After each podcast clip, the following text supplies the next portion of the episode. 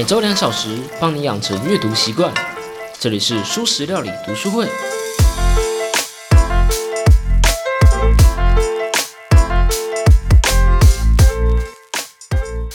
Hello Hello，大家好，我是主角小 P。这一集呢，我们来谈一个我觉得很好用的思维模型，叫做阈值模型。什么是思维模型呢？在穷查理的普通常识中，就是这本书有一个我很爱的部分，是在说多元思维模型。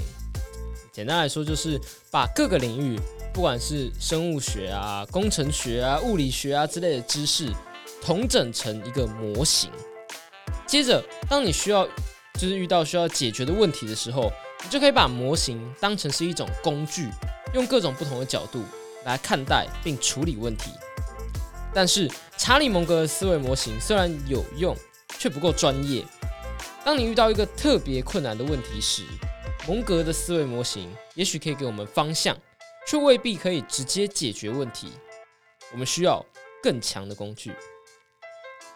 斯科特佩奇的《The Model Thinker》模型思考者，中文翻译叫《模型思维》，就是一本专门介绍模型的书。你可以把这本书当成自己的工具箱啊。里面的每一个模型啊，都是实际上在科学界、在商业界、在分析界会实际用到的。当然，里面有不少的数字，嗯，可能都不该说是数字啦，因为那个方程式里面基本上都是英文变数，没有几个阿拉伯数字。但是，我觉得你也不用完全理解里面的公式，你该理解的是每一个模型的逻辑。我认为真正在运用模型的人，不是在那边计算的那一个，而是。决定使用哪一个模型的模型思维这本书很厚，也很难解释背后的数学逻辑，我自己是蛮难搞清楚的啦。这可能比较需要李永乐老师之类的吧。但是我可以给你介绍里面的概念和逻辑，至少让你在遇到问题的时候，脑中会跳出一个选项，说有这个工具哦，一会查查看。这如果有机会啊，我应该也会时不时挑几个模型出来介绍。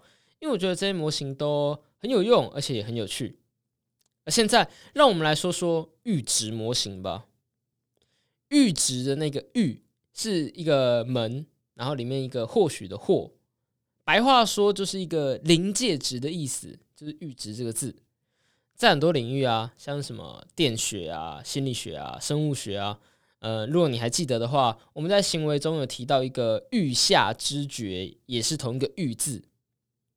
阈值这个概念被用在很多地方，而在这边，我们先定义一下，在我们这个模型里面，阈值指的是有一个变量超过或是低于某一个阈值的时候，人类就会改变行为。这样讲可能有点模糊，举个例子好了，假设今天房间里面有六个人，每一个人都有自己的阈值，决定自己要不要把口罩戴起来。第一个人呢，要有五个人戴口罩，他才会把口罩戴起来，所以他的阈值就是五。而其他人的阈值则是零，他们本来就会戴口罩。那么，如果这个模型跑下去会发生什么事呢？就是所有人都会把口罩戴起来。那在这个例子中，阈值就是几个人戴口罩，你才会把口罩戴起来的一个值。啊，提醒一下，好，现在这个时候每个人的口罩阈值应该都是零哦。好，OK。简单吧，阈值本身并不是一个特别困难的概念，可是阈值这个简单的概念却会延伸出很多很反直觉的模型。我们先来说第一个骚乱模型。假设当今呃世世代败坏啊，百姓苦不堪言，人人都想起义，人人都希望有场暴动发生，那事情会如何呢？我想大部分的人可能会根据说，哦，像有多少人参加骚乱了。来决定自己要不要去参加。毕竟，如果骚乱参加的人数很少，那参加骚乱可能就是不理性的，因为你参加很有可能会不成功，还会被惩罚嘛。所以，骚乱模型会给所有人一个骚乱的阈值。我们来假设三种情况好了。第一种情况是所有人的阈值都是五，只要有五个人站出来，那么所有人都会站出来。但是，就是因为所有人的阈值都是五，就永远不会有那五个人，因此不会有骚乱的产生。第二种情况，有五个人的阈值是零，他们不论如何都会直接参加骚乱；另外十个人的阈值为一，其他人的阈值则是二十。那么一开始会有五个人参加，接着会再加入十个人，然后就没有然后了，其他人不会加入，因为就算这样子，五加十也才十五个人，但其他人的阈值是二十，所以骚乱就不会出现。最后第三种情况，总共有一千个人，他们的阈值分别是零到九百九十九。那我想结果是不用多说的，这一千个人最终都会加入骚乱。好，这三种情况告诉我们什么呢？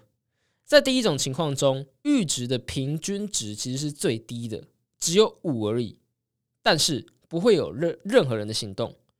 一场阈值中，你需要有阈值为零的人。需要有一个人先站出来，而在第二种情况，虽然已经有阈值为零的人了，而且阈值的平均也不高，但是还是不足以造成社会运动。原因是因为阈值的分布。最后第三种情况，明明阈值的平均超高是五百，但是所有人都加入了，也就是说阈值的分布比平均还要重要。如果阈如果阈值分布的越就是够散够均匀，就算平均值没有很低，就算社会没有让人感觉随时有要有暴动产生，骚乱还是会产生。也就是说啊，骚乱是非常难以预测的，而且很难被人为制造出来。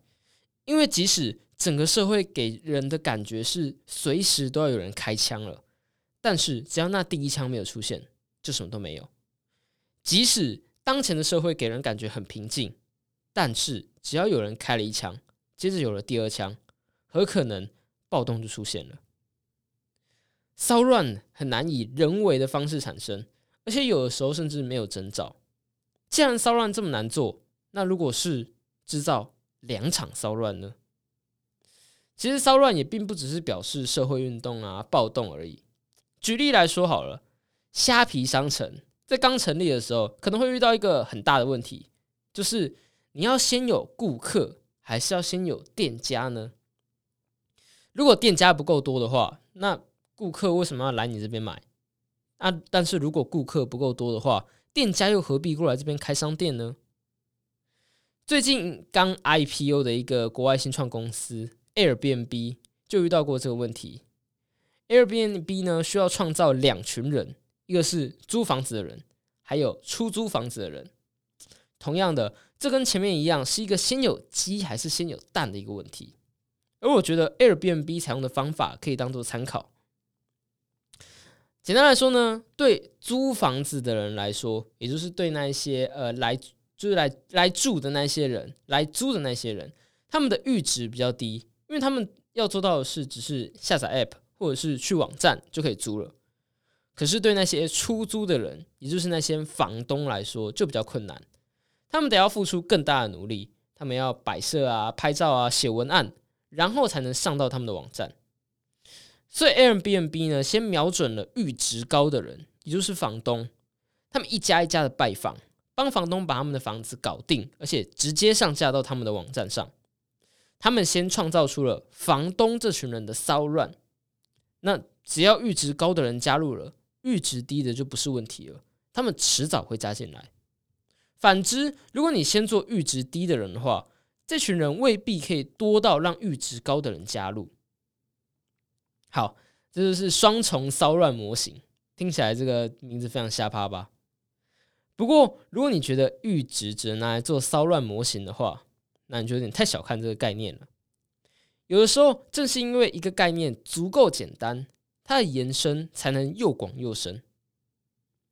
博弈论专家汤马斯谢林就贡献了一个个人觉得蛮点有点有趣啊，但是又会有一点让人觉得嗯有点担忧的一个模型。这个模型光是名字就让人觉得有点担忧了。它叫做种族隔离模型。我们要解释这个模型的话，我们先来做一个小假设。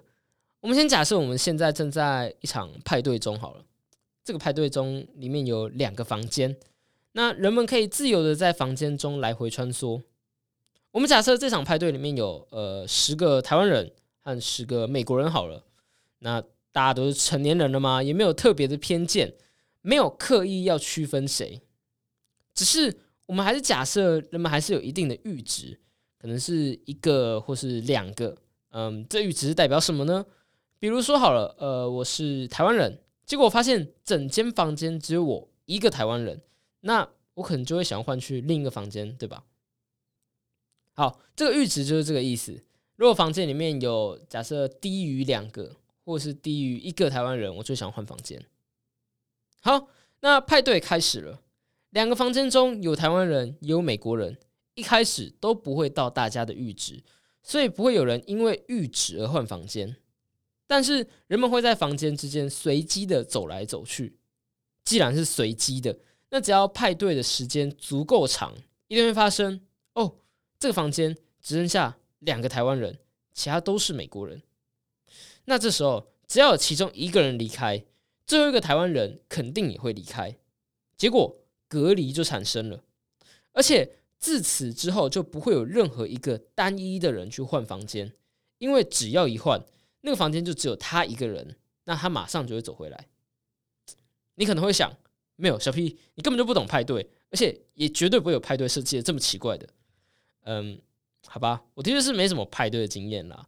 那我们来说另外一个例子好了，我们来说美国的住房分布，不管在美国的哪一个地方啊，都会发生一件事，就是。黑人和黑人住在一起，白人和白人住在一起，人们直觉就会觉得说，这是因为种族歧视，这是白人对黑人的压迫，好吧，不排除有这样的可能啦。但是即使没有这样的那个迫害，人们还是会变成隔离的状态。为什么？我们把房子像是棋盘一样分隔好了，每个房子周围都会有八个邻居。分别是上下左右，还有四个斜角这样子。那我觉得人类难免都会对同种族有亲近感啊，就像是在派对中，如果你是台湾人，你还是会希望你旁边至少一个台湾人。那在这个房屋里面中，如果你是个白人，你可能不介意你旁边住了一家黑人，或是两家黑人，但是你可能也不太希望你周围全部都是黑人，对吧？你可能会有一个阈值，希望至少有一家是跟自己同种族的。嗯，我觉得这样应该不太算太过分了，但就这么简单的一个规则，模拟之后的结果就是黑人和白人实际上的分开居住了。你可以用那一个派对的方式下去想一下，但是就是有可能这么做。那人们一开始其实也不是为了什么，只是随机的在搬家而已，就会产生这样的事情。当然，同样的逻辑也能用到富人和穷人上面。有的时候啊，每个人的个体意识和人群的实际行为可以说是非常的不一样。你可能只是想凑个热闹而已，就就促成了骚乱的诞生。你可能并没有什么种族歧视的想法，但是却实际参与了隔离。好了，阈值模型大概就是这样了。这个模型我个人觉得还蛮有趣的。如果你有更多，如果你有就是对这个有更多的兴趣的话，想要去看看的话，你可以去买买看这本书。虽然目前只有简体中文版啊，如果你不想买书的话，网络上也有，就是斯科特佩奇，他是密西根大学的一个教授，他有在那个 Coursera 上面开一个那个课程，叫做 The Model Thinker，你可以去看看。那总而言之呢，我个人觉得阈值模型啊。其实是比我们还要想象的还要常见的一个模型，虽然它听起来非常的不常见，阈值到底是什么？但像是在前几集啊，我们说到了那个自杀，我认为某个程度上也可以用阈值来解释。那至于我自己是怎么解释的，就可以听听看自杀的耦合那一集。好了，今天在那个阈值模型上的介绍就到这了。那。这个其实不只是这个模型啦，这本书里面有非常多不同的模型。那只是我觉得阈值这个概念特别的泛用。那我觉得，如果你把它想透的话，很多事情都可以用这个模型来解释。不过还是要提醒一下，这不代表阈值模型就可以完全解释所有事情。我们还需要更多的模型。好，如果喜欢我的节目的话，别忘了订阅、按赞、五星分享我的节目啊！对了。小皮，我和时报出版合作的《解密陌生人》实体书抽书活动只进行到这个礼拜五哦，还没有留言的快去 IG 留言。就这样子啦，拜拜。